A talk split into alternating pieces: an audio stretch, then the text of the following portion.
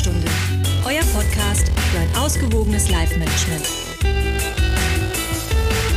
Willkommen bei der Heldenstunde. Hier ist der Gastgeber Alexander Metzler und auch heute wieder an meiner Seite, unterstützt von der charmanten, heute leider ein bisschen angeschlagenen Yolanda Ioli. Hallo zusammen.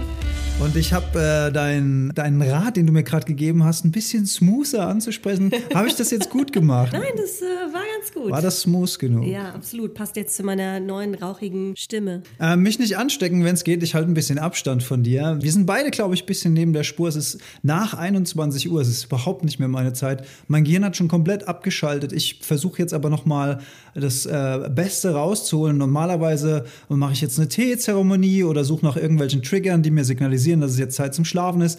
Aber jetzt muss noch mal gearbeitet werden, denn wir sind euch ja noch von der letzten Folge ein Hammerthema schuldig. Und zwar schlank im Schlaf. Jolli, wäre das was? Abends hinlegen, friedlich schlummern, morgens rank und schlank aufstehen. Wäre das was? Äh, auf jeden Fall. Ich glaube, da kann man viel Geld mit verdienen. Da haben auch schon viele Leute Geld damit verdient.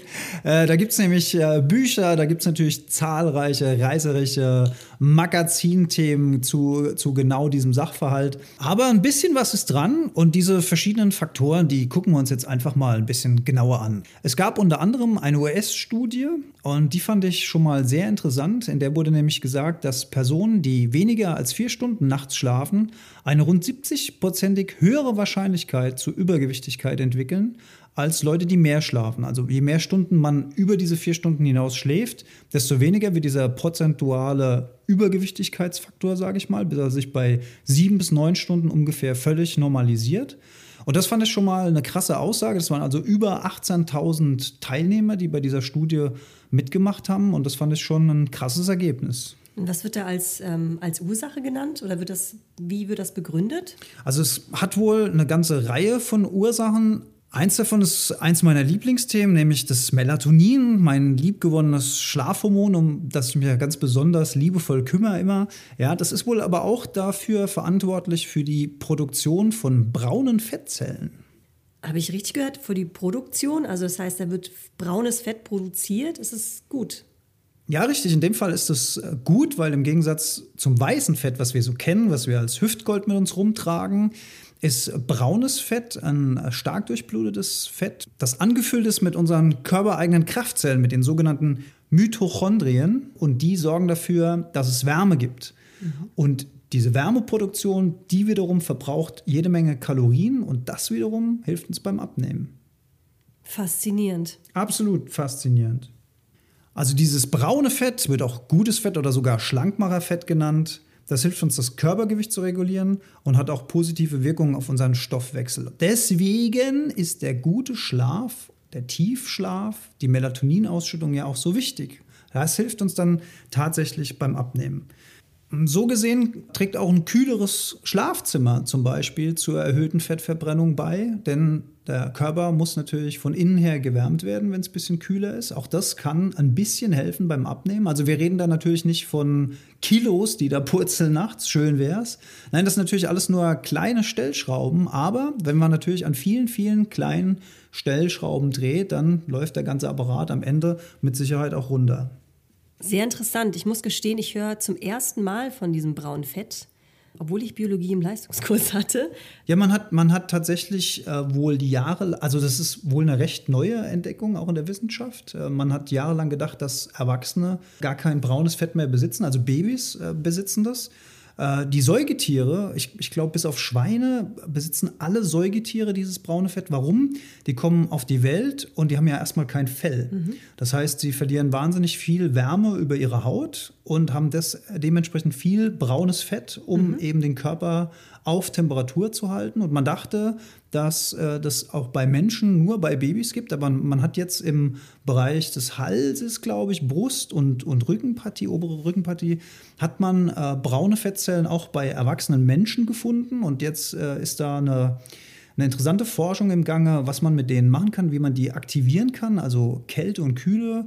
Schlaf, das sind alles so Faktoren, die diese braunen Fettzellen stimulieren.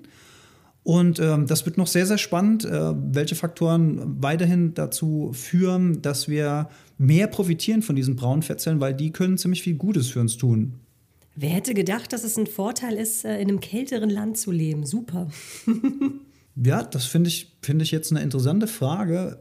Ist das dann so, dass zum Beispiel Ureinwohner von kalten Ländern mehr Braunfettanteil haben als zum Beispiel jemand, der in Afrika lebt? Hm. Keine Ahnung, interessante Frage. Vielleicht ist ja irgendjemand von unseren Hörern, der die Frage beantworten kann.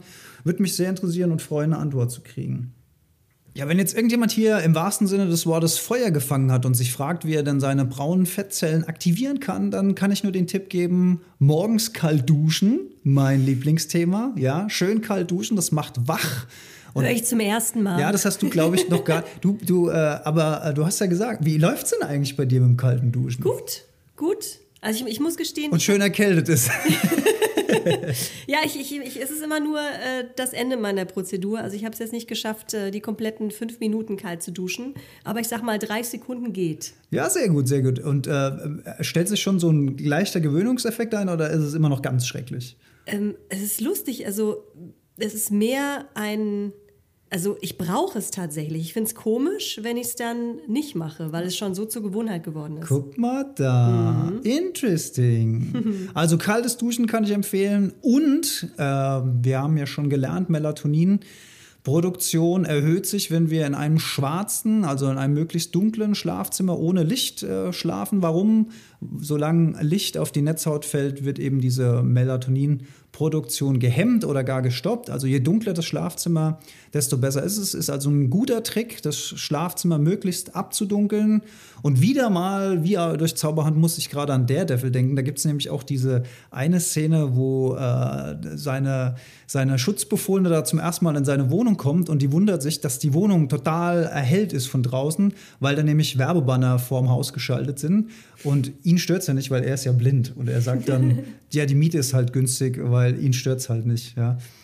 Der müsste eigentlich einen krassen Melatoninausstoß haben. Deswegen kann der auch so gut kämpfen, weil der so gut schläft. Wahrscheinlich duscht er auch morgens kalt.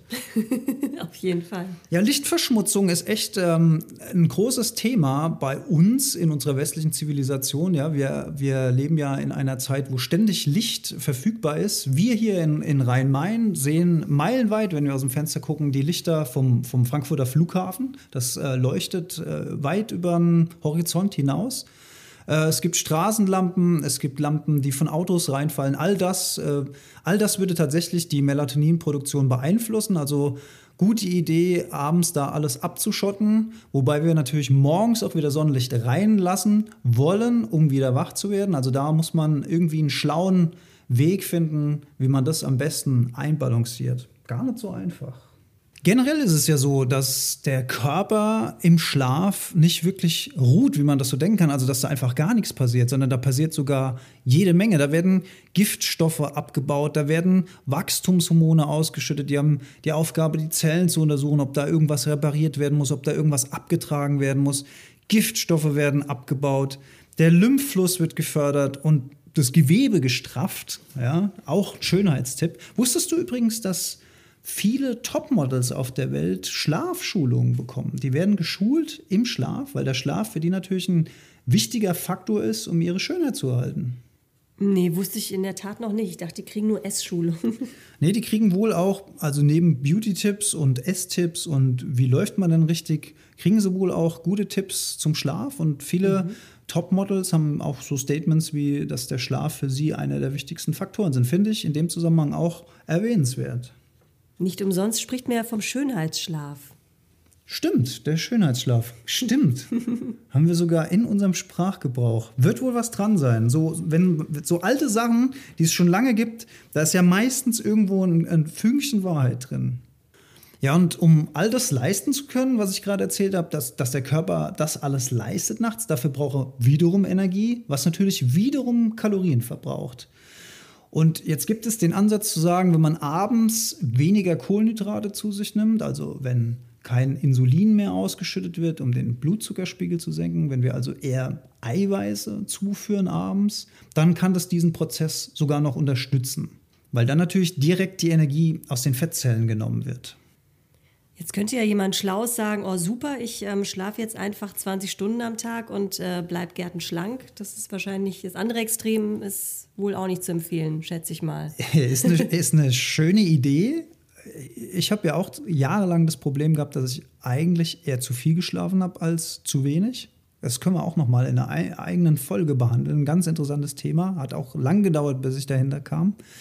Aber tatsächlich ist es so, dass zu viel Schlaf auch wieder eher zu Übergewicht führt. Warum das allerdings so ist, habe ich bis jetzt noch keine Antwort drauf gefunden. Habe ich nur gelesen, dass wenn man über den normalen Schlafbedarf hinaus schläft, dass sich das auch wieder negativ auf das Gewicht auswirkt.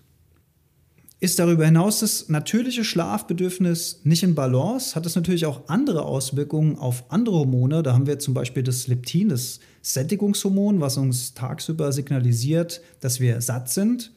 Von dem wird nämlich die Produktion gehemmt, wenn wir zu wenig schlafen. Das heißt, wir haben mehr Heißhunger. Das bedeutet, an Tagen, an denen wir sehr müde sind, stürzen wir uns öfter mal auf Fast Food oder auf kalorienreiche Kost, weil wir die schnell decken wollen, weil von diesem Leptin weniger vorhanden ist. Und generell ist es so, dass wenn wir zu wenig geschlafen sind, müde sind, gereizt sind, hektik sind, dann haben wir auch viel weniger Muße, uns über gesunde Ernährung Gedanken zu machen und greifen auch eher zu schneller Kost, was sich auch wieder auf unser Übergewicht auswirkt.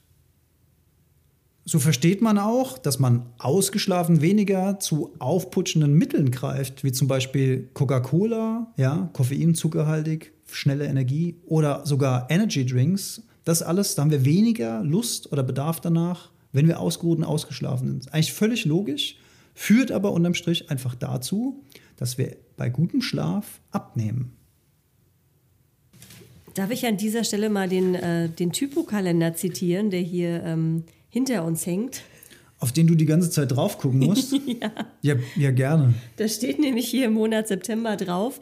Ähm, warte, ich bin immer müde, außer wenn ich schlafe, dann geht's. Können wir ja äh, ausnahmsweise mal ein Fotochen mit mir und dem Typokalender heute posten. Ich glaube, der wartet die Welt drauf. ich, ich glaube auch, ich glaube auch. Nee, äh, ist, ist wirklich ganz süß. Es ist ein äh, Geschenk von guten Freunden von mir und hängt hier sozusagen als Teil der Heldenstunde hier im Aufnahmebüro.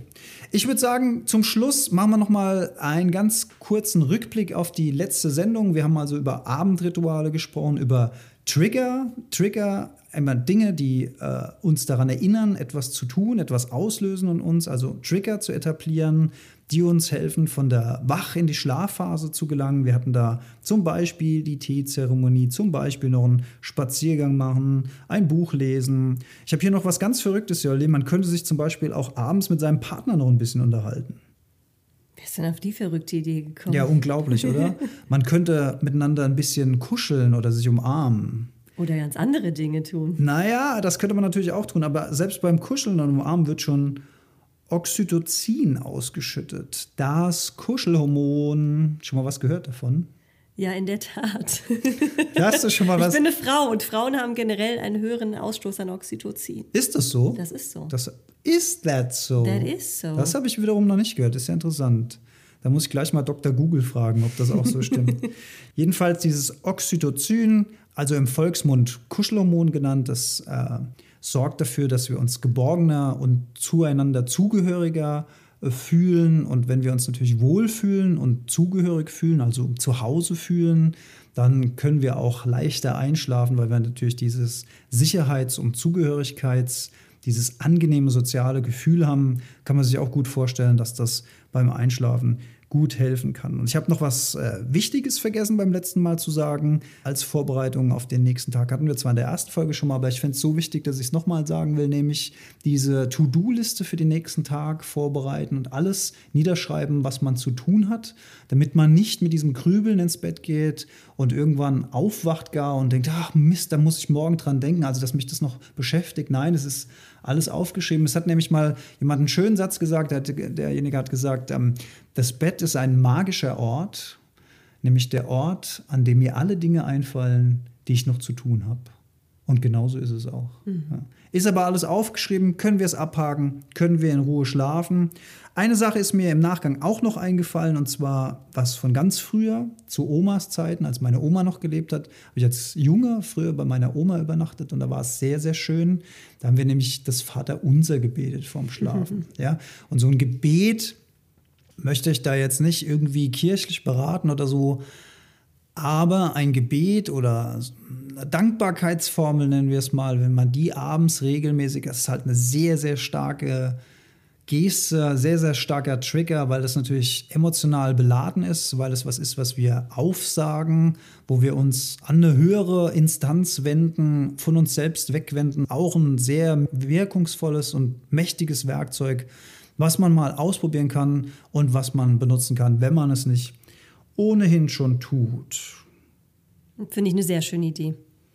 Ja, wie gesagt, einfach mal ausprobieren. Spielerischer Umgang mit diesen Regeln. Wir wollen ja hier nichts vorschreiben, sondern jeder soll sich einfach aus dem bunten Strauß Vorschläge ein bisschen was raussuchen, ausprobieren, was funktioniert. Und wir, du glaube ich auch, Jolli, wir würden uns sehr, sehr, sehr über Feedback freuen, wenn ihr irgendwas ausprobiert habt und damit Erfolg oder Misserfolg erzielt, würde mich wirklich beides interessieren und freuen uns immer, wenn wir irgendwas von euch hören da draußen, damit wir auch wissen, dass wir überhaupt gehört werden. Wer weiß, wie viele Beziehungen wir da draußen hätten. Mit Oxytocin, ja.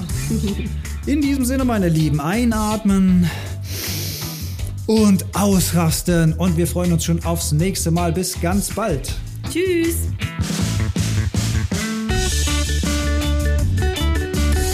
Ja, herzlichen Dank fürs Zuhören. Alle Infos zur Heldenstunde findet ihr auf heldenstunde.de. Wir freuen uns auf eure Kommentare und Gedanken.